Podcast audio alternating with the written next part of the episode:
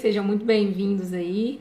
Hoje é dia, a gente tem uma live com a Paula, Paula Ruas, uma queridíssima do meu coração, que teve uma reviravolta muito grande na vida dela e tem uma história muito sensacional pra gente escutar e, e aprender muito com a história dela.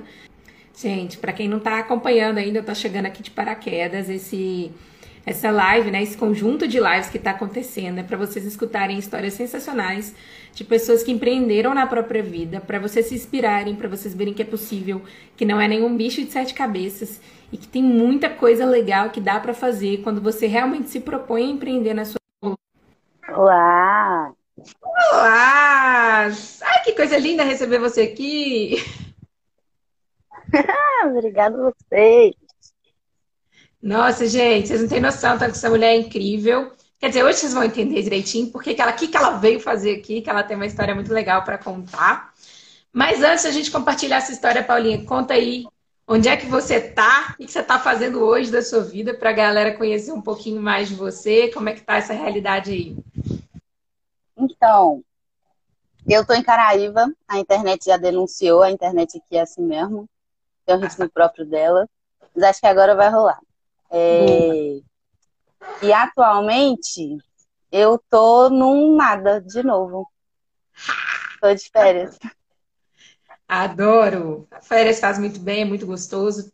Precisamos desse momento na live com a Carol. Carol, que você tá morta de conhecer aí. A gente falou muito sobre esse momento de pausa. Mas queria saber, começa do comecinho, como foi que você foi parar em Caraíva? Porque para quem não sabe, Paulinha não é de lá. Paulinha daqui, de BH. Então conta aí, Paulinha. Então, eu nasci em Belo Horizonte, né? Conheci muitos de vocês que me assistem por aí também. Mas estava até conversando com o tio Chico hoje.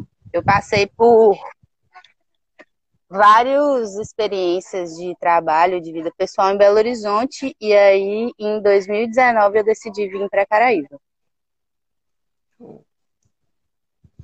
E aí, por que, que você decidiu? Como é que foi isso aí? Primeiro começa do começo. O que, que você fazia antes? Quando você estava aqui em BH, o que, que você fazia? Vamos lá. A primeira coisa que eu fiz, né, contextualizando Paula, eu formei no Cefet, Engenharia de Materiais. Foi quando eu conheci o tio Chico. Isso.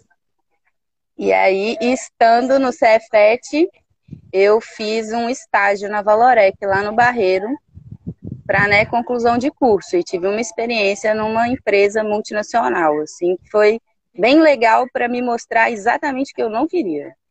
Adoro! Foi ótimo. Aprendi várias coisas, mas assim, não era aquilo, não tinha jeito, assim. Foram dois anos que depois que passaram eu percebi o tanto que eu estava doente mesmo, assim, tipo, não tomava Nossa, sol, não me alimentava anos. direito. Foi dois anos. E aí, aí enfim, saímos da Valorec. Aí, momento perdidona, sem saber o que fazer, em casa. E aí eu comecei a fazer almoço dentro de casa. Era a minha ocupação diária, era fazer almoço todo dia. Isso vai ser importante. Uhum. Enfim, depois eu achei o mestrado. E foi quando eu achei uma forma de alinhar duas coisas que eu acredito, que é sobre a engenharia, sobre a tecnologia e a parte da área da saúde, que sempre me agradou muito, assim. E foi quando eu comecei a mexer com impressão 3D para a área da saúde. Muito doido. É. Eu gosto muito dessa história, porque é. assim, às vezes a galera fala, né? Eu preciso saber desde o começo que eu queria fazer, mas ter a certeza que vocês não querem já ajuda muito. E quando a gente vai. Às vezes a gente começa umas ideias bem diferentes e vai entendendo no processo o que é que a gente gosta. Então você começou a mexer com 3D, né? Impressão 3D para a área da saúde. Era o que, basicamente, que você fazia? Então, o, o projeto que eu desenvolvi lá, ele era sobre reinserção social de pacientes mutilados pelo câncer. Então, uhum. tinham pessoas que tinham tido, né, eram pacientes de câncer de pele, principalmente, e aí focado em cabeça e pescoço. E aí, na retirada do tumor, né, existe essa desfiguração da pessoa mesmo. E aí o projeto era sobre através de ressonância magnética e tomografia, a gente conseguia fazer um modelo 3D do rosto da pessoa e entregar uma nova versão dela mesma. Né? Caraca! Gente, é, é tipo fantástico. a gente fala assim. É, é, é, um trabalho lindo, é um trabalho incrível, é um trabalho assim maravilhoso e que às vezes parece até ficção científica para nós de humanas aqui que estamos muito longe dessa realidade. Falar que você trabalha com isso, que você já trabalhava com isso há alguns anos atrás, para mim é uma coisa bem fora da curva. E você gostava? Como é que era? Tipo, ah, não. Eu gostava muito. Eu era apaixonada. Tipo, eu ainda gosto, na verdade. Ainda é uma área que me encanta muito, assim. Uhum. A impressão 3D ainda tem um lugar no meu coração, mas eu tenho alguns questionamentos sobre ela. É, que vieram aqui em Caraíva. E não sobre a tecnologia em si, mas sobre o tanto de lixo que esse tipo de produção também gera, sabe? Tipo assim, hum. já que é uma tecnologia nova, por que não um outro jeito de se fazer a parada e não, já que é uma tecnologia tão nova, por que usar um método tradicional também de produção de matéria-prima para essa parada, não só tentar inovar mais ainda. E aí, enfim, mas são outras questões. Não, é, mas tudo validíssimo. Eu acho que toda vez que a gente tem um questionamento, né, e é muito legal você trazer isso, porque você mudou de projeto, mas não foi porque você, ah, descobri que eu não gosto de impressão 3D. Às vezes a gente gosta do quê, mas a gente tem que repensar o como e às vezes tem que dar uma afastada do projeto para você entender qual que é o seu como que você acredita, né? Então assim, se esse processo do 3D realmente não faz sentido por N motivos, e sustentabilidade é um uhum. pô, baita motivo, né, atualmente. É muito legal Exatamente. ter disso. Exatamente. E, gente, eu queria já aproveitando, eu vou conduzindo aqui a Paulinha, vou perguntando, que eu tô cheia de perguntas aqui para fazer para ela, mas se vocês também tiverem alguma pergunta, se às vezes vocês ficarem curiosos para saber algum detalhe específico do que ela for contando, vai mandando nos comentários que eu vou reproduzindo aqui, ou ela mesma já vai respondendo aí pra gente. Tem caixinha de perguntas também, vai mandando o que vocês acharem mais fácil aí. Mas, então vamos lá, você estava lá fazendo impressão 3D, mexendo com impressão trem 3D. assim. Isso lá em, acho que era 2015 ou 2016. Oh. Aí... E aí? Como é que foi depois disso? Como é que foi esse processo?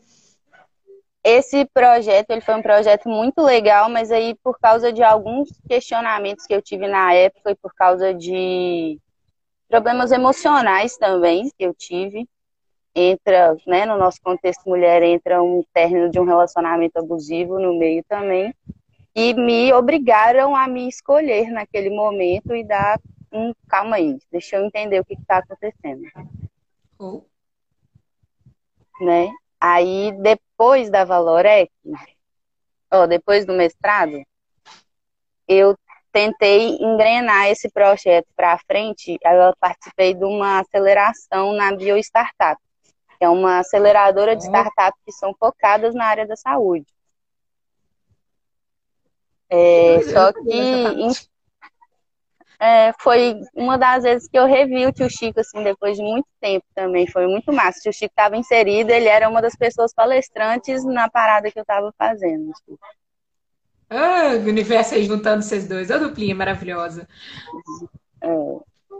E aí, mas aí não foi para frente também por vários motivos e sobre né, essas novas camadas que eu estava entendendo desse projeto que a gente estava fazendo. Esse projeto ele continua rolando, tipo assim, não é que eu abandonei ele, não existe mais. A galera do laboratório onde eu fazia mestrado, eles continuam esse projeto e ele ainda tem pacientes até hoje. Assim. Então eu me hum. sinto eu sinto que eu entreguei uma parte que, como eu fiz no juramento da engenharia, eu usei meu conhecimento para melhorar a qualidade de vida das pessoas. Oh, que incrível! E aí, então, o projeto está continuando, mas... mesmo sem você estar tá indo lá encabeçando. Isso é, isso é muito legal. A gente não precisa matar os projetos, né? A gente, às vezes, não. pode só deixar que ele siga o, o, curso dele e a gente segue o nosso. Uhum. E eu achei muito legal que você trouxe sobre né, outras questões, porque é, a gente não é uma pessoa separada em caixinhas. E existem questões pessoais que vão refletir, vão direcionar a nossa vida independentemente do projeto. Então faz muita diferença mesmo questões pessoais que a gente está vivendo na hora de tomar escolhas de projetos como um todo. Mas então o projeto segue do 3D, você por questões pessoais se afastou e quando você decidiu se afastar, como é que foi? Você sabia qual era o próximo passo? Você só falou, não vou me afastar? Não tinha nem ideia. Só falei mais uma vez, tipo, calma que tem um trem errado aqui, eu deixa eu entender de fora. Oh. E aí, depois disso, eu lembro que a experiência né, profissional que eu tive foi quando eu trabalhei num food truck de hambúrguer. Aí foi para outro lado, completamente diferente também. Que doido! E como é que foi essa experiência? Na tipo, época... Você foi para aleatório? Você conhecia alguém? Como é que foi? Ah, tipo, uma prima do moço que eu tava me relacionando na época tinha um food truck e aí perguntou se a gente queria trabalhar e tal. Eu falei, ai, vambora. Nunca fiz não, mas eu vou fazer. E aí foi muito massa, assim. Pô, foi uma experiência breve também. Exatamente. Tipo assim, a primeira vez que eu entrei no food truck, a gente estava numa festa do interior. E a gente fez, sei lá, tipo, dois mil hambúrguer numa noite. Caraca!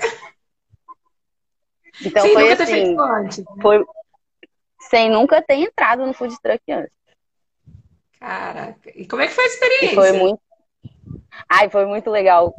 Que eu gosto muito, tipo assim, eu já reparei, né, me estudando ao longo desse tempo, que eu vou montando joguinhos na minha cabeça. E aí eu vou me colocando fases para eu ir passando de fases.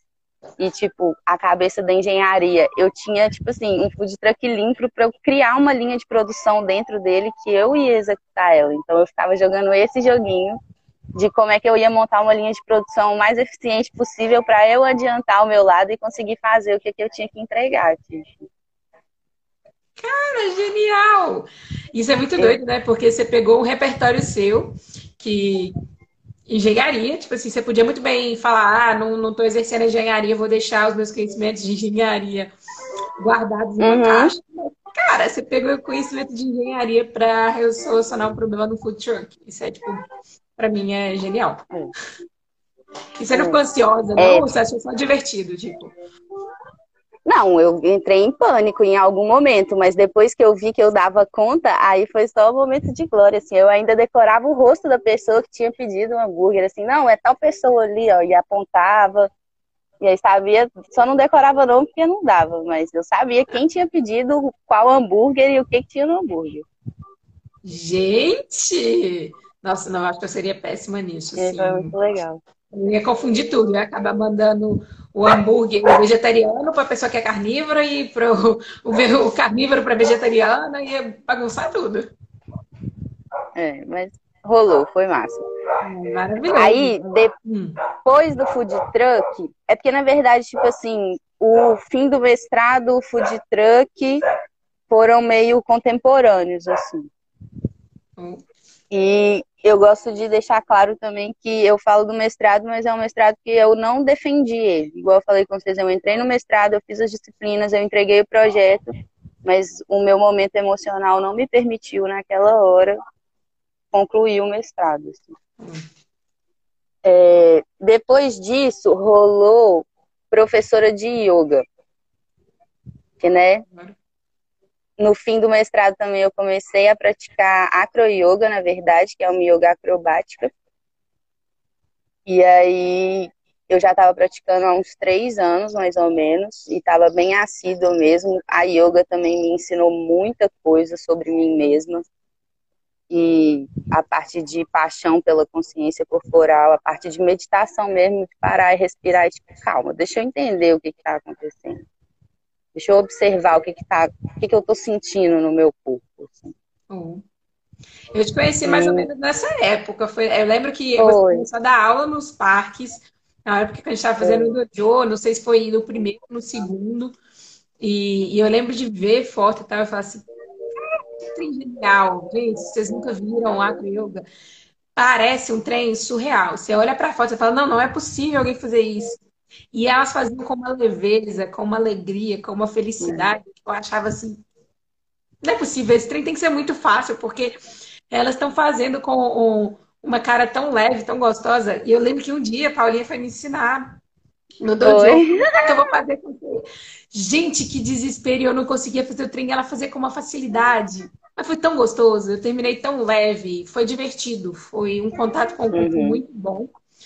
E eu lembro muito né, dessa parte sua, porque quando é, eu te conheci, você se apresentou, né? Ah, foi, é, né, tinha feito engenharia, mexia com impressora 3D, e eu falei assim, essa menina vai ser séria, né? Nerdona, não vai conversar direito, vai ficar na dela, gosta de tecnologias. Do nada, corta pra cena, tá Paulinha fazendo yoga no meio do caminho. E aí eu admirada, ela, em vez dela falar assim, né, sou foda, pelo contrário, ela falou, vem cá, vem cá que eu vou te mostrar como é que faz. E assim, já fiquei encantada, obviamente, pela alma maravilhosa dessa pessoa. E é isso. Então você foi professora. Ah, ó, a gente já passou pela Valorec. Tradicionalzão, perfil bem basicão, época de faculdade ainda. Virei mestre em Excel na Valorec. Ai, gente, é um Excel. Eu sou de humanas, mas sou apaixonada por um Excel, então te entendo. Depois da Valorec, você foi fazer o mestrado e aí você mexeu com impressão 3D para saúde, ou seja, um rolê completamente diferente. Hum. Depois, você foi para. Me ajuda, calma. O food truck. Food truck. A gente tá vendo? Me ajudei a contar aí, gente, porque essa pessoa é dona de uns repertórios mais incríveis que eu conheci na vida. Depois a gente foi para professora de yoga. Acro Yoga, maravilhoso. Como é que foi? Era isso, tá? Dava aula todo dia? Então, teve uma época que foi todo dia, e era uma yoga que a princípio ela era só para as mulheres, e aí depois eu comecei a abrir um dia na semana para homens participar também.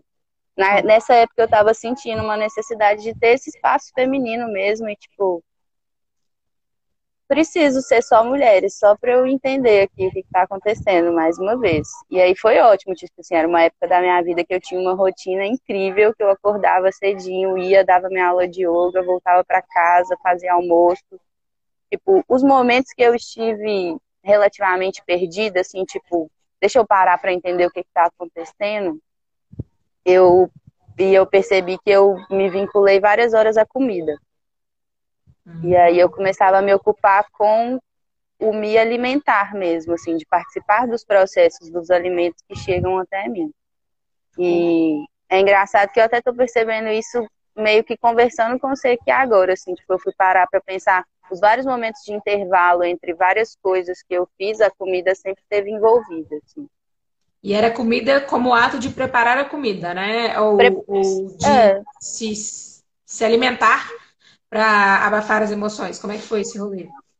Eu sinto como uma coisa mais de alimentar mesmo, tipo assim, entender o que, o que, que é esse alimento que chega até mim, assim, de, de já que eu tô aqui e que, né, o básico é comer e beber água, vou investir no meu básico, que é comer. E aí eu preparava as coisas que eu queria comer, da forma como eu queria comer, e me permitia essas experiências na cozinha, assim. Ou um jeito muito é legal de experimentar, assim, porque querendo ou não, é. É, alimento é o que nutre a gente, né? E às vezes eu vi você falar na expressão e eu gosto muito disso, quando as coisas estão muito complicadas, a, a solução está no voltar para o básico, fazer o básico bem feito e que naturalmente as, as partes mais complexas do problema tendem a, a começar a fazer mais sentido para você. E aí você volta Total. literalmente por um básico que é muito legal, que é o do corpo. E aí eu vi você falando, né? Tem tanta questão da alimentação e é, de preparar o alimento, de entender o que é que você está se nutrindo, porque provavelmente você estava se nutrindo do ponto de vista até emocional de outras coisas, mas uhum. o alimento era o que você conseguia controlar ali, era a primeira forma de você voltar a ter contato com o que, você estava se nutrindo, mas com o corpo uhum. de maneira geral, assim, você falou da acro yoga, que eu acho muito legal, teve a experiência do food truck, você falou mais cedo, né, do quando você não sabia o que fazer, você começou a preparar o almoço, então isso é muito doido na história, como que a gente, é. cada um tem um jeito de se entender ali, né, de refazer esse Total. contato. E aí? Aí, depois da acro yoga, foi quando eu conheci a perestroika. Ah, é maravilhosa. E aí, participando por curso, que foi quando a gente se conheceu no dojo. E aí, enquanto perestroika, assim, concomitante, quando eu conhecia a perestroika, e eu acho importante falar da perestroika porque até então eu tinha uma raiva muito grande de dinheiro, assim. Eu achava que eu não precisava de dinheiro para viver, que não era isso. E a perestroika falou que, tipo assim, velho, não é essencial não, mas tem como viver no amor com o dinheiro também, sabe?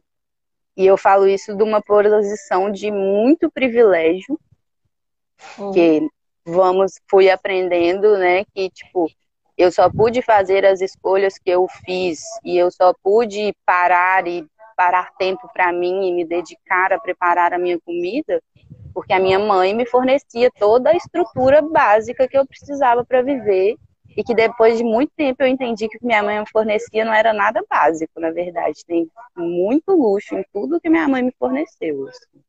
Uhum. Obrigada, mãe, por isso. Obrigada, vamos por isso. O, o gente, quando a Paulinha continuar, é, a gente fez essa dinâmica na, na live do Thiago Raidan e eu, pelo menos, gostei muito, então vou fazer o mesmo convite para vocês. Paulinha falou aí da perestroika no dojo, quando é o curso que a gente fez, quando você concorda muito com o que a pessoa está falando, você vê sentido no que ela está falando, mas você não pode ali é, interromper, né? Você quer deixar a pessoa seguir o que ela está falando. A gente fazia um rock hands, que a gente chamava de roll, né? Para a pessoa entender e ganhar mais ânimo ali para ver que ela está falando está fazendo sentido para alguém. Então, se o que a gente está falando aqui em algum momento fizer sentido para vocês, Façam um rock hands aí, mandem nos comentários para a gente saber que a gente está falando alguma coisa que faz sentido, que nós não somos duas perdidas só apenas tagarelando para o universo e filosofando sobre a vida. Mas voltando ao que você estava falando, Paulinho, eu acho muito legal você falar isso, porque essa é uma das questões que eu, inclusive, trabalho com as meninas na mentoria, de uma perspectiva profissional, obviamente. Mas quando a gente vai contar a nossa história, eu vejo isso muito no mercado digital, as pessoas tendem a bater muito na tecla só do esforço, né? E da superação uhum. e tudo mais. Só que nós somos pessoas que tivemos, né? E nós, eu falo para a maioria das pessoas que trabalham com isso, ou por algum motivo, vivemos alguma espécie de privilégio que permitiu a gente fazer isso. E reconhecer os nossos privilégios não menospreza a nossa história, pelo contrário, acho que faz a gente entender o que é que a gente está devolvendo para o universo, o que é que a gente está fazendo de útil com os privilégios que a gente teve. E você ressignificar essa sua relação com o dinheiro é muito legal, porque o dinheiro é mais uma ferramenta. Uma ferramenta como qualquer outra no uhum. mundo, é uma energia. Então ela não é nem boa nem ruim. Ela é o que a gente faz com ela. E aí eu acho muito doida Ó, já estão te amando aí, Paulinha. É de família, viu? É de família o curso. Enfim, gente, maravilhosa. Então, você começou na Perestra que é ressignificar seu, seu relacionamento com o dinheiro. E aí? Uhum. a gente já está curiosa, já quero saber spoilers do final, então vocês me perdoem na empolgação. E, enfim, a Perestroika me apresentou esse essa possibilidade de um universo de o dinheiro estar tá associado ao que você ama e ao que você acredita, que é, era o que eu estava buscando naquela hora, na hora que eu fui para yoga, na hora que eu saí da multinacional, na hora que o mestrado começou a ser questionável, o mestrado não, na hora que as minhas questões com, com o projeto em si começaram a questionar, foi a hora que eu falei, não, calma, tem esperança ainda. Não vou precisar ir para o mato e viver de luz e amor o tempo inteiro. E isso tudo, lógico, reconhecendo todos os meus privilégios, porque antes todo o dinheiro que eu ganhava eu gastava em balada mesmo. Ia na rua, saía, ia para bar. Faz parte. E assim, naquela hora eu podia fazer isso. E existiram outros momentos da minha vida que eu não pude fazer isso. Oh.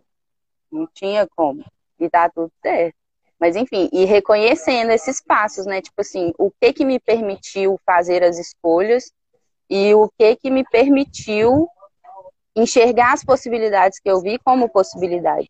Porque os meus privilégios me apresentam possibilidades que pessoas que não têm o mesmo privilégio que eu não enxergam como possibilidade. Uh. E aí, e tendo noção disso também, sabe? E aí, enfim, Perestroika me apresentou muita coisa, Perestroika me apresentou muita gente, a Perestroika me fez apaixonar por pessoas, mais assim, de botar fé mesmo. Uma aula muito específica do dojo que chama Conversa Meditativa me ensinou a como dialogar com uma pessoa, que foi muito significativo para mim. Essa, para mim, essa dinâmica mudou minha vida real. Obrigada, Dojo Thiago Raidan, Aninha e todo mundo envolvido. Não sei é... se vocês conhecem a dinâmica que a Paulinha está falando, gente, mas ela é muito, muito incrível para você aprender. E para mim, assim como para a Paulinha, mudou muito a minha experiência. Eu fiz com o PC, que vai vir aqui dar, contar a história dele também para gente nas próximas semanas. Mas, e eu lembro que a gente era totalmente desconhecido. E a hora que eu caí com ele, eu falei assim: ai meu pai do céu, fazer dinâmica com uma pessoa que eu nunca vi, assim, comecei na vida, não tenho intimidade nenhuma. E essa é, experiência ressignificou tanto para mim que hoje a gente é super amigos e nós dois falamos que o rolê começou nesse dia. E eu acho, é, algo me diz que ele foi a primeira pessoa que eu realmente ouvi na vida. E eu falo muito isso porque todas essas histórias aqui que estão sendo contadas, que a pessoal que eu estou chamando, gente, são pessoas que eu ouvi as histórias, que eu perguntei, que eu quis entender o que estava acontecendo. Mas eu só consegui escutar quando eu aprendi a escutar e me colocar presente nas conversas. Então, se vocês quiserem, é, manda aí um direct, ou manda aqui nos comentários, que depois a gente explica direitinho como é que essa dinâmica funciona. Mas concordo demais, Paulinha, essa também para mim foi uma das mais significativas, mudou o rumo da minha vida. E aí, aprendemos a conversar, a estar presente, a ouvir? Como é que foi? Isso aí, eu me, eu me apaixonei por pessoas, né, fazendo dojo, assim. É, e, e aí depois, mais um momento perdida de novo. Tipo assim, aí eu fiz o dojo. Antes do dojo eu tinha feito o empreendedorismo criativo. E aí foi uma hora que eu fui para o universo paralelo trabalhar com hambúrguer também. Aí Fui no festival trabalhando 12 horas por dia com hambúrguer de novo. E foi uma experiência muito incrível. É, porque, assim, eu já ia em festa de eletrônico, mas bem pouco, assim, tipo, meu irmão que me apresentou esse universo, obrigado, irmão. É, e foi legal porque eu trabalhava de noite, e aí eu conheci a parte diurna dos festivais. E aí, mais uma vez, entrou yoga, entrou um Diksha, que é um tipo de reiki, de troca energética também. E assim, cada vez mais eu fui abrindo espaço também para essas partes esotéricas, digamos assim, de mim. Tipo assim, para além do dinheiro, para além do corpo, matéria, eu aprendi a acreditar muito em energia e eu aprendi vários canais de como observar essas energias, assim, e prestar atenção nelas. Sou Tchelele sim, tá, galera? É isso. Faz ah, sentido pra jura. mim, não tenho como negar. Você jura? Menina, Ninguém que abre você jura, nem sabia. Não? não. Mas enfim. E depois do universo paralelo eu voltei meio perdida para BH de novo. Tipo, e agora? O que eu vou fazer? E aí foi quando eu recebi o convite da Aninha para participar dos bastidores do dojo, assim. E aí eu sinto que foi muito bom, porque eu sentia que era tipo, não era porque eu tinha algo a ensinar que eu estava nos bastidores, mas era porque eu tinha que continuar o meu processo de aprendizagem sobre mim, através por meio das outras pessoas também, de me permitir observar a experiência das outras pessoas, os processos das outras pessoas. Uhum. Mas tem muita gente aí que sabe que dojo não tem como explicar, não.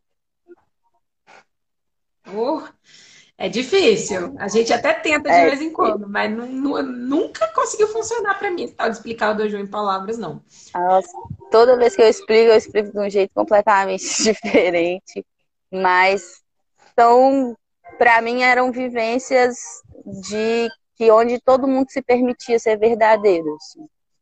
E aí, todo mundo é muita gente também, né? Mas e a gente se propunha a ser verdadeira, era um espaço de verdade, de confiança, e foi construído E aí, a partir das experiências que a gente tinha ali em conjunto, a partir da experiência pessoal de cada um, era para mim eu aprendi sobre independente da história diferente se reconhecer nos sentimentos das outras pessoas uhum. então assim dá para ter noção do que, que a outra pessoa está passando e né observar o processo dela tipo não eu já passei por isso aí também tipo comigo aconteceu dessa forma de repente com ela aconteceu com outro uhum. mas enfim aprender sobre pessoas Dojo me ensinou a aprender sobre pessoas Oh. Nossa, concordo demais. Para mim foi bem, foi bem semelhante, assim. E eu acho que ter esse espaço de acolhimento, esse, esse espaço de ser é, aceito por, por quem você é, né? E não pelo que você faz. Ali tinha galera de, de realidades completamente diferentes. E você era aceito do jeito que você era. Não precisava concordar com você. É diferente, tá, gente? Aceitar e concordar não são não, não é a mesma coisa e a gente lá era todo mundo era aceito então era um espaço de muito acolhimento de muito é, construção coletiva. Então esse é, é uma parte que ficou muito para mim mas de tudo que você contou até agora Paulinha para mim a parte mais legal que eu vejo é o tanto que você se permitiu se achar se perder se achar se perder no sentido tradicional. Às vezes a gente acha que é, eu fico perdido até um ponto pá, me acho ali e dali para frente eu estou achada, estou descoberta, não vou me perder nunca mais. E não é isso, a cada lugar que a gente se coloca, a gente descobre um tanto de coisas, mas a gente descobre também um tantão de coisas que a gente ainda não tinha nem sequer considerado. O dojo uhum. é uma das experiências em que você entra, aí você acha que você ganhou um tantão de coisa que você conheceu, assim, que você entendeu. Só que ao mesmo tempo você descobre o tanto de coisa que você não tinha nem noção você não sabia e que você nunca nem tinha acreditado é, a possibilidade. Total. Então, Total. bota um rol muito grande para sua fala sobre o dojo, mas sua viagem não parou no dojo, não. E aí? Não. Aí depois do dojo foi quando eu vim passar a Réveillon em Caraíva. E aí, tipo, eu vim pra. A gente alugou uma casa eu e mais oito pessoas, tem algumas assistindo aí, Fefe, Ita, Raíssa. Meninas estão por aí. Gustavão, Zucker, o. Tem. Menino? Oh, desculpa. E aí, a gente passou o Réveillon nessa casa, ficou uma semana hospedado nessa casa, e eu já vim preparada para passar um mês aqui, porque eu tinha conseguido um voluntariado num camping.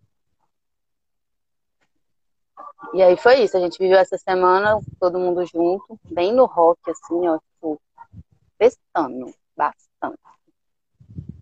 E depois eu vim para a realidade do camping de voluntariado, né? Então, era para eu passar um mês, acabou que eu passei três meses, porque o camping foi outro lugar que me abraçou, assim, de eu ser quem eu sou, de uma festa, de uma época, assim, que eu, eu precisava ter esse espaço em aberto para tentar enxergar o que, que eu estava naquele momento, sabe? E aí foi uma época que a minha rotina era acordar cedo, eu acordava 5 horas da manhã, aguava todas as plantas do camping, assim, tipo, meditando mesmo, sabe? Observando uhum. as plantas, vendo, ó, oh, esse brotinho aqui é novo, ó, oh, essa plantinha aqui tá florindo. É... E eu tinha essa rotina de estar dentro do camping, né? Um ambiente coletivo, convivendo com muitas pessoas o tempo inteiro e morando numa barraca. E aí. Então, assim, sua vida mudou foi... da água pro vinho, né? Em alguns lugares sim, mas se é, para mim mudou, velho, porque assim, depois que eu voltei para Belo Horizonte, eu vi o tanto que eu tava feliz aqui e aí eu decidi voltar, né? Não teve jeito. Aí você resolveu, você ficou aí três meses, voltou para BH, falou, nah, quero ficar lá mesmo. Por isso, é, não rola em BH, não tem jeito, não, não dá. Sim, amo tudo que eu tenho aqui, eu amo muito a minha família, mas não é aqui. Agora não é aqui, eu preciso ir para lá. É, isso aí não é sobre amar ou não amar, né? A família, é sobre o que a gente é, é faz a gente feliz. Escolha. E e aí eu vim, eu vim em agosto de 2019. E aí foi isso, essa primeira experiência minha em Caraíva essa relação com plantas, né? Tipo assim, eu percebia a influência do, da água que eu jogava ou da mão que eu colocava na planta no crescimento dela, mas tipo assim, ao mesmo tempo era uma era uma evolução que eu não podia controlar, mas eu podia observar através das influências que eu dava o que que acontecia com aquele indivíduo ali, planta. Uhum. É, fora a vida em coletivo, né? Tipo assim. E aí eu acho importante falar agora, né, que mais uma vez, reconhecendo todos os meus privilégios, eu morei durante 29 anos na casa da minha mãe. Eu não sabia que tinha que ir no supermercado para ter as coisas. Assim, eu sabia, mas eu não precisava fazer isso. Eu não precisava, tipo, dar conta da minha vida. E só depois que eu vim para cá que eu descobri o que era o básico de fato, sabe? Não é só alimentar e comer. É morar num lugar massa, é, né, ter a rotina de liberar, ocupar a cabeça também, sabe? Tem que ir no supermercado comprar as coisas. E aqui em Caraíba é na areia quente, carregando tudo no braço. Nossa. E, sei lá, enfim. E Fora é o aprendizado assim? da vida em coletivo. Oh. Sobre. Parou? Tô aqui?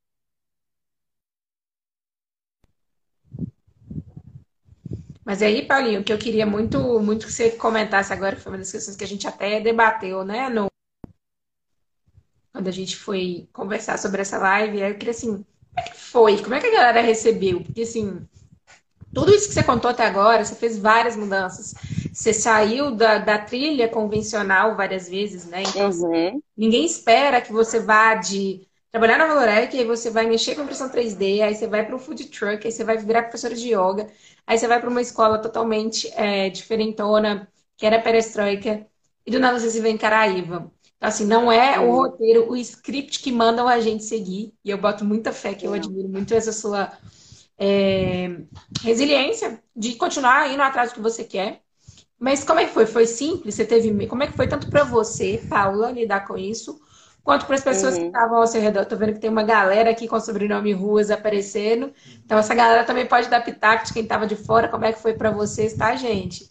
Mas eu quero saber na visão da Paulinha, como é que foi para você e como é que as pessoas receberam essas suas mudanças? Então, eu percebi que teve dois momentos mais drásticos, assim, que foi a hora que eu larguei o mestrado, de fato, e aí, né, hum, às vezes é difícil entender mesmo, tipo assim, pô, velho, você tava lá, só faltava escrever o trem, só faltava defender. Aí eu lembro que minha mãe falava muito, tipo assim, velho, estava com a faca e o queijo na mão. E tipo assim, tá, velho, mas eu queria comer cenoura, não era queijo. Oh. Não fazia sentido naquela hora. Assim, a minha mãe, acho que foi da a minha mãe, minha irmã, elas sempre apoiaram, mas com seus receios também. Mas assim, eu passo muito tempo processando a parada também, e aí na hora que eu escolho, velho, eu já escolhi. Não, não tem mais jeito. Na hora que eu tenho certeza é porque eu processei aquilo e rolou. Eu sou uma pessoa muito mental, então assim, a cabeça funciona 36 horas por dia. Inclusive, eu fui descobrindo que são mais de uma Paula. Eu descobri que são sete Paulas, mas a gente pode conversar sobre isso. Mas é outra live para a gente debater esse tema aí. Outra live. Enfim. E quando eu vim para Caraíva também, houve muito questionamento mesmo. Tipo assim, velho, que, você tá indo arrumar, sabe? Tipo assim, eu ouvi muito a frase você está rasgando o seu diploma. Nossa. E, e aí eu foi a hora que você falou, tipo, não, que massa, você usou seus conhecimentos de engenharia no food truck, por exemplo. E aí, cada vez mais eu só fui tendo confirmações de que, tipo, eu não. Ao escolher o diferente ou ao mudar de opinião, eu não estava destruindo o que estava para trás. Não tem jeito. Tudo que eu fizer daqui para frente, eu vou ter a visão de engenheira, eu vou ter a visão de food truck, eu vou ter a visão de professora de yoga, ah, faltou falar que eu fui professora de robótica de crianças também, não sei se eu comentei. Tem essa Ele parte, não me né? canso de me surpreender com essa pessoa maravilhosa, Jesus. Enfim, e aí, tipo, tudo só soma, sabe? Não tem nenhuma escolha que eu faça que destrua ou invalide tudo que eu vivi. Oh. tudo um processo de, de construção mesmo, assim. E aí foi isso. Aí eu vim aqui para Caraíva e eu vi essa oportunidade. O, eu sinto que muito dos conhecimentos, assim, dando o nome, que eu explorei aqui em Caraíva, teve o dojo, lógico, porque né, atualmente eu não sou mais, mas essa temporada eu fui gerente aqui do camping. E aí essa parte gerencial de gestão de pessoas que o dojo me ensinou, a perestroika me ensinou, é, a parte de gestão do lugar mesmo, assim, de manutenção das paradas, execução das coisas, pã. E a parte, essa parte gerencial, querendo ou não, vem da perestroika, mas vem da engenharia. Muito do que eu fiz aqui foi, tipo, tentar tabelar e entender e criar itens do que, que eram as coisas que eu tinha que fazer. Muito da parte de gestão financeira também, que eu não consigo, tipo, me chamou também, tipo, em algum momento eu fugi do dinheiro, depois eu quis tentar. Então, calma aí, já que eu vou ter uma relação com o dinheiro, vamos tentar entender como é que ele acontece aqui. Uhum. O que que entra, o que que sai, para onde que sai. E fazer esse estudo também, de tipo, não é raiva não, mas vou tentar me relacionar aqui para ver o que, que eu aprendo também. Oh. E. Eu acho muito doido Fala. isso que você tá contando, porque às vezes a galera tem essa impressão né, que encerrar ciclo é destruir tudo que veio antes. E, tipo, não! E não é porque você não tem um diploma que diga que você fez o mestrado. E, gente, tá tudo válido, tudo válido. Se você acredita que você tem que defender e tem que encerrar aquele ciclo através da defesa do mestrado, tá válido. Tipo, não faz sentido para Paula. E aí, isso é muito doido de ser sincero, o que faz sentido para você. Mas também você não precisa de um diploma para falar o que é que você aprendeu ou não aprendeu, o que você viveu ou não viveu. Tem tantas experiências que a gente já viveu, né? Tem tantas coisas que a gente aprende que não tem diploma, que não tem papel que valide e que não vai ter nunca ninguém que fale se você aprendeu ou não. É você, sua experiência, não. seu repertório. Que às vezes a gente só pega tanto a, a alguns detalhes, né? Ao, ao papel que valida, a pessoa que te dá o nome, a quem leva o nome de professor que a gente esquece uhum. de, de todo o repertório que é nosso. Quer você queira, quer não, o seu repertório é seu, essas experiências são suas e Total. elas vão ser levadas com você daqui para frente. Aí tem duas opções, né? Uhum. Você pode usar isso como peso, ficar carregando aquela experiência do fracassei, do fiz uma coisa que não gostei. Ou você pode fazer igual a Paulo fez, que é vivi isso tudo. É, eu gosto muito da analogia do sapato de criança, né? O sapato que você teve quando criança não te serve mais hoje. Mas não quer dizer que ele é ruim em si, ele só não serve mais para a pessoa que você é hoje. Então, né, o, o, mestrado já não servia mais para a pessoa que a Paula era, mas naquele momento. Mas não quer dizer que tudo que você viveu ali para trás deixa de ter valor ou deixa de existir, é só porque não servia mais. Então, eu adoro essa parte e aí eu queria muito falar com todo mundo que está aí com medo, gente nossa, se eu tentar, se não der certo, e se né, eu não quiser terminar.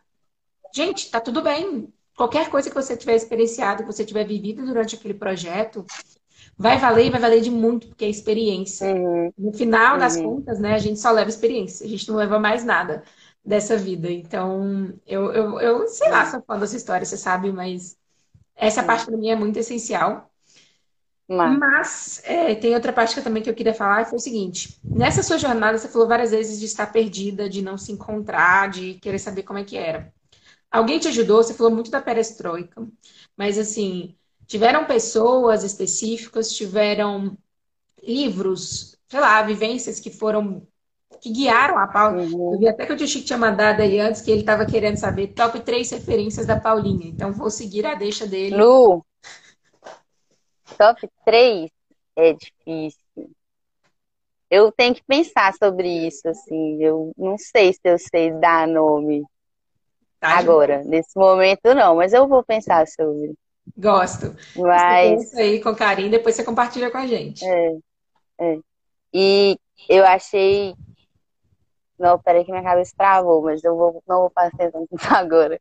É, eu achei legal quando você falou que é isso, tipo assim, tem coisas na vida que você não tem um diploma, mas você sabe que aprendeu. E tem coisas na vida também que não vai ser um diploma, velho. Não existe diploma para aquilo.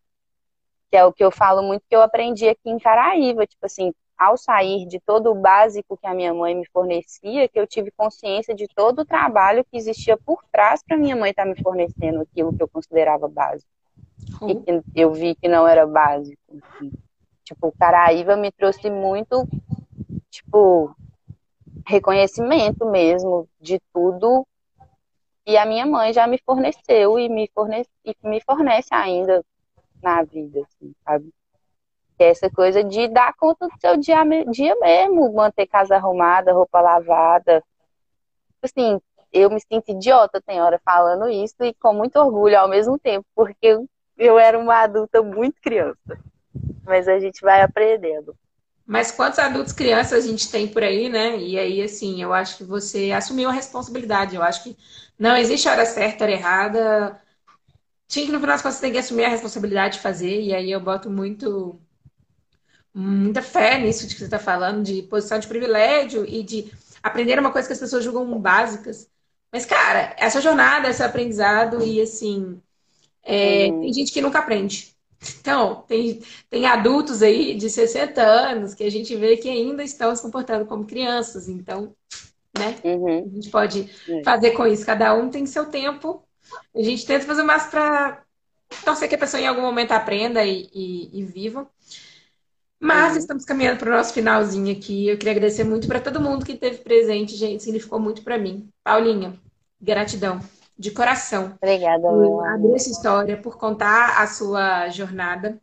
É, uhum. Significou muito para mim, porque você e a Carol, né, que foram as duas que tiveram por aqui, são pessoas que me inspiraram muito a me colocar em movimento. Justamente uhum. é aquela coisa, né, quando você faz o que você quer fazer, você autoriza várias pessoas a fazerem o mesmo. Então, você foi uma das pessoas que me ensinou a falar sim para mim, e só pelo prazer de ir lá ver se eu queria, se eu gostava, se fazia sentido ou não, bem na pegada de se experimentar. E eu lembro com muita, assim, com muita tranquilidade, um dia que a gente estava no dojo, um dia à noite, já era no segundo dojo, já era no dos meninos. E rolou uma treta ali entre o pessoal, e aí a gente estava, né, como suporte ali, tentando entender como é que a gente ia conduzir melhor esse processo. Você virou para mim e falou assim: Fê, a gente só é responsável por botar a nossa verdade no mundo com amor. Como as pessoas recebem, o que elas fazem com a nossa verdade já é problema delas com elas mesmas e com a bagagem delas. A gente só tem que falar a nossa verdade e com amor. Então, assim, porque aí, se você se expressa com amorosidade para o mundo, se você só fala quem você é, o que a pessoa faz com aquilo já é com ela, porque o resto você não uhum. controla. E me deu uma liberdade uhum. muito grande de falar, beleza, então eu só preciso botar minha verdade no mundo com amor. E aproveita quem tiver que aproveitar, apoia quem tiver que apoiar, porque é o que tem a aí para oferecer na vida. Que, que você queria completar aí? O que, que você tem para falar? Como agora estamos indo para o finalzinho. Então, é, é, enfim, é, eu falei muito da minha trajetória que eu julgo profissional porque foi onde eu tive algum retorno financeiro para além de todos os outros aprendizados que eu tive, né? E, enfim, como a gente está falando desse, como eu estou aprendendo agora que o dinheiro ele faz parte, mas não é essencial. Inclusive é uma coisa que eu quero deixar muito claro que tipo esse verão eu estava trabalhando 18 horas por dia eu trabalhava no camping, eu trabalhava como garçonete num restaurante de comida japonesa aqui em Caraíva. E isso me fez questionar de novo, tipo assim, eu fugi de BH para fugir dessa rotina maluca de viver em função de outras coisas e tal. Uhum. E aí eu tava aqui em Caraíva e me vi de novo na mesma rotina de Belo Horizonte, assim. Oh. Foi uma escolha que eu fiz naquele momento, é um momento que eu precisava estar focado em dinheiro para poder fazer essa escolha que eu tô agora de criar espaço vazio. Mas que, tipo assim, eu escolhi, mas assim, teve uma hora que eu tive que parar também, porque eu tava ficando maluca, eu tava doida, tava perdida, real, de novo. Assim. Gente. E aí eu sinto também que agora é uma hora que, diferente de outros momentos da minha vida, onde foi de repente um encerramento de contrato ou, ou sei lá, Existiram outras coisas que eu sinto que me obrigaram a entender que aquilo não me servia mais. E dessa vez eu sinto que foi de uma forma muito mais consciente e escolha. Tipo, não, velho, eu realmente preciso parar agora. Oh. E eu vou me permitir ter esse meu momento. Mais uma vez a gente volta para comida de novo. Caraiva me ensinou muito sobre estar envolvido em real em todos os processos, lá, tipo, pesca o peixe, colhe o coco, faz o fogo, faz a muqueca e come a muqueca, sabe? Tipo, é muito incrível. E, sei lá, tenho aprendido muito na comida essa forma de se expressar com verdade e amor para as outras pessoas, porque eu sinto que a comida faz isso, sabe? Quando eu for te visitar aí você pode ficar à vontade para expressar seu amor através pode da tá? deixar. Tá? sacrifício de, de, aproveitar dessa sua moqueca aí, que eu já fiquei com água na boca. Almoço é hora da almoço, é isso, gente. Eu virei boleira na quarentena. Já Estamos apaixonados por bolos. Mas é isso, assim, tipo, aqui em Caraíba também eu já fiz várias coisas, já fui babá também, que me ensinou muito, relação com criança, me ensina muito. E é doideira, porque é é mais uma vez, é diálogo, lidar com a verdade com amor com aquela criança e paciência também, porque ela é uma criança. Oh. E tudo dá certo, assim. Foram mais ou menos por aí. Estamos nesse momento perdida, mas consciente que está perdida e escolhida, perdida. Porque é isso. Eu, senti que aqui em Caraíba as minhas experiências aqui me ensinaram tanto que se for num novo lugar, o que que vai ser essa outra Paula que vai se apresentar agora? O que que vão ser as minhas vontades num outro contexto diferente do que eu já estou habituada aqui, de eu já sei tudo que eu tenho que fazer? Na hora que eu me proponho aos novos desafios, como é que esses novos aprendizados vão lidar com esses novos desafios, sabe? E aí eu sinto que eu tô nesse momento, assim. Gente, já estou ansiosa pelos próximos capítulos. Já vou mandar é, o de Chico aqui, o Lucas, mas deixar agendado com você, assim, para daqui um ano, entendeu? Um e-mail dessa live, que eu vou querer saber o que foi que aconteceu, quais foram os próximos passos. Estarei aqui é, titando, apoiando, o que você precisar, conta com a gente. Fico muito ansiosa para saber essa nova Paula que vai surgir aí. E para a galera que está assistindo, também. eu vi a, a, até a Mar falando aí, gente, vai ficar salvo na íntegra. Se você pegou na metade, mas quer entender todo esse rolê da Paula, que foi uma história assim, saga, eu diria, quase assim heróica, porque é daquelas que tem reviravoltas e quando você acha que, tipo, não, agora ela vai entrar pro script. Não, Paulinha vem aí para provar que não existe roteiro coisa nenhuma para a vida. A gente está no jogo é só de ser feliz. E enquanto a gente estiver sendo feliz, o que você está fazendo está fazendo sentido, então tá ótimo. Você não tem que prestar contas para ninguém, não existe nenhum checklist que obrigatoriamente você tem que seguir. E isso eu acho que é muito, muito libertador.